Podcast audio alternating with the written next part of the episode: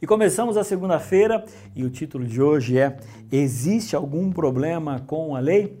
Ontem a gente falou um pouquinho a respeito daquela ideia do casamento, né? A gente morre para a lei e agora a gente ressuscita no novo casamento com Jesus. E dentro dessa perspectiva, dessa analogia, dessa comparação, alguém pode falar assim: ok, então agora a lei não serve mais para absolutamente nada. O que acontece, gente, é que Paulo ele está traçando uma série de ideias. Ele está conversando com o pessoal de Roma, com os judeus de lá. Ele está explicando em cima de uma linha de uma navalha uma série de coisas importantes importantes. Então, não é porque ele faz uma afirmação que ele está negando o outro lado. A gente precisa entender muito bem isso. Então, ele exalta a graça, mas agora ele vai colocar a lei no seu devido lugar. Por que devido lugar? Porque muito mais do que hoje, naquele tempo, os judeus, eles entendiam que guardar a lei e o fruto de guardar a lei, os seus atos, é que levava cada um deles até a salvação. Por que isso? Existia uma questão, inclusive, nacional nesse entendimento.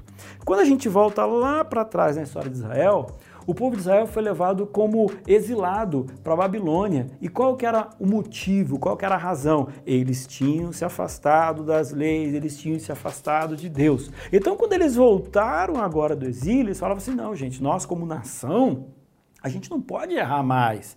A gente tem que guardar a lei nos mínimos detalhes para que a gente esteja meritoriamente na presença de Deus. Então, a lei que era para ser um instrumento de um, de um guia, que era para ser assim, uma, uma um, tinha que ter um entendimento a respeito da lei, que a gente já vai falar sobre isso, agora a lei virou meritória. E para esse público traumatizado é que Paulo está falando agora. Gente, vocês tinham entendimento sobre a lei, só que agora vocês têm que compreender. Vocês são salvos por Jesus Cristo, pela graça dele, pelo amor dele, pela cruz. Ele substituiu a tua vida de pecado, ele morreu no teu lugar. E a lei? Aí o versículo 7 diz assim: Que diremos, pois? É a lei pecado? Por acaso é para eu dispensar a lei? Aí ele diz o seguinte: de modo nenhum, mas eu não teria conhecido o pecado senão por intermédio da lei.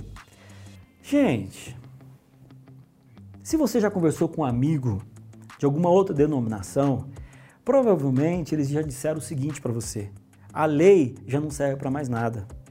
Se a lei não serve para mais nada, então significa dizer que eu posso matar, que eu posso adulterar, que eu posso roubar, afinal de contas, a lei não serve para mais nada.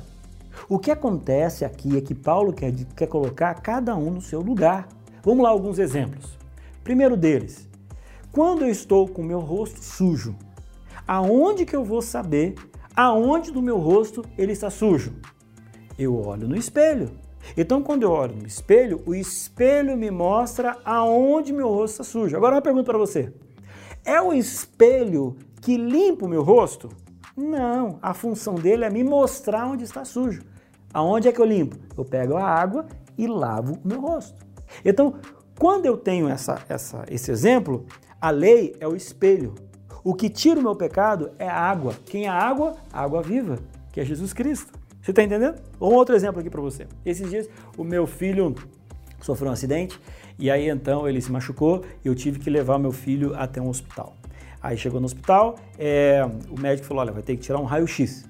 Aí a gente foi lá e ele tirou o raio-x. E o raio-x mostrou a luxação no braço dele. Agora te pergunto uma coisa: aquele raio-x Curou o meu filho? Não. O raio-x mostrou aonde estava o problema. Para curar, teve outro tipo, outra coisa que curou o meu filho. Então, a gente precisa compreender. Paulo, aqui, ele não está dizendo que a lei não serve para nada. Ele sempre, simplesmente está explicando a salvação é Cristo mas quem me mostra onde eu erro, por onde eu devo andar, o que eu devo mudar, é a lei. É simplesmente uma questão de entendimento. Você entendeu?